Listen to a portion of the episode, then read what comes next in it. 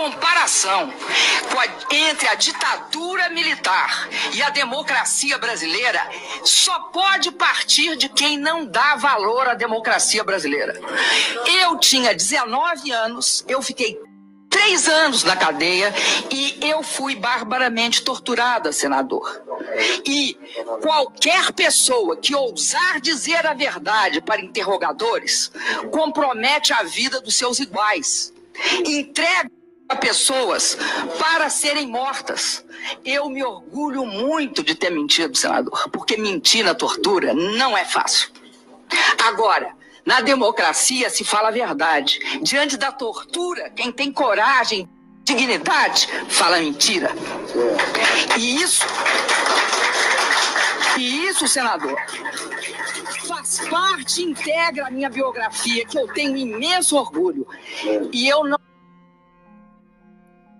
Olá a todos, meu nome é Nick Aguiar. Estamos aqui no nosso papo e vamos a mais um capítulo do nosso podcast está em alta aí a questão da uma discussão muito grande devido ao pronunciamento do novo ministro da Defesa do país, que disse: eventos ocorri ocorridos há 57 anos, assim como todo acontecimento histórico, só pode ser compreendidos a partir do contexto da época. Assim começa a mensagem alusiva a 31 de março de 1964, assinada pelo novo ministro da Defesa que defende claramente a ditadura militar e minimiza todas as atrocidades que aconteceram naquele período. Eu abri o nosso capítulo de hoje com a fala da nossa ex-presidente, Dilma Rousseff, que foi presa durante a ditadura militar e foi torturada. Uma fala que ela fez para re responder a um, um, um senador. É lamentável a gente, nesse período que estamos, estar trazendo esse tema no ar novamente.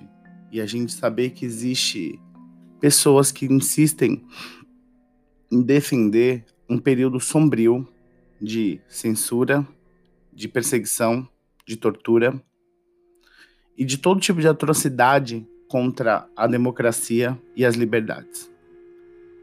Se hoje nós temos a liberdade de nos expressar, contrapor, é, nos posicionar, porque o que, que seria se posicionar?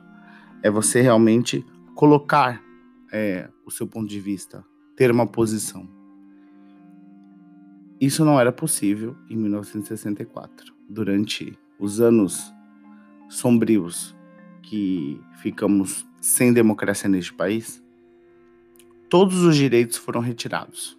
O Congresso foi fechado, os partidos políticos foram dissolvidos, as eleições não existiam de forma como nós a conhecemos, que o povo vai à urna e vota. E cada vez nós tínhamos um presidente militar na frente do, à frente do país. E é o que muitos, é, ao contrário do que muitos pensam, que foi um período onde houve muita prosperidade, crescimento, as pessoas tinham comida na mesa, tinha segurança, não tinha corrupção. Isso já foi comprovado diversas vezes, em diversos momentos, que não é verdade. O que não existia era investigação. Como que você investiga quem tortura? Não era um não era um governo democrático. A gente tem que lembrar muito disso.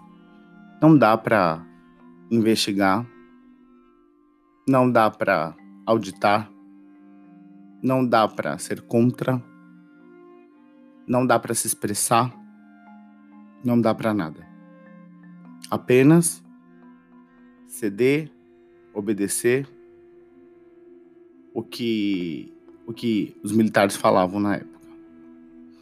A conta veio depois. Veio a conta da inflação descontrolada, veio a conta das obras faraônicas que foram construídas, que gastaram milhões. injustificáveis, veio uma dívida externa gigante. Tudo isso foi uma herança do governo militar. E até hoje a gente pergunta aonde está os corpos de muitas pessoas que desapareceram e até as suas famílias não têm notícias. Vamos tratar esse assunto num próximo episódio, mas faça uma reflexão. É, qualquer tipo de atentado contra a nossa democracia é perigoso e preocupante. Muito obrigado pela sua presença. Até a próxima.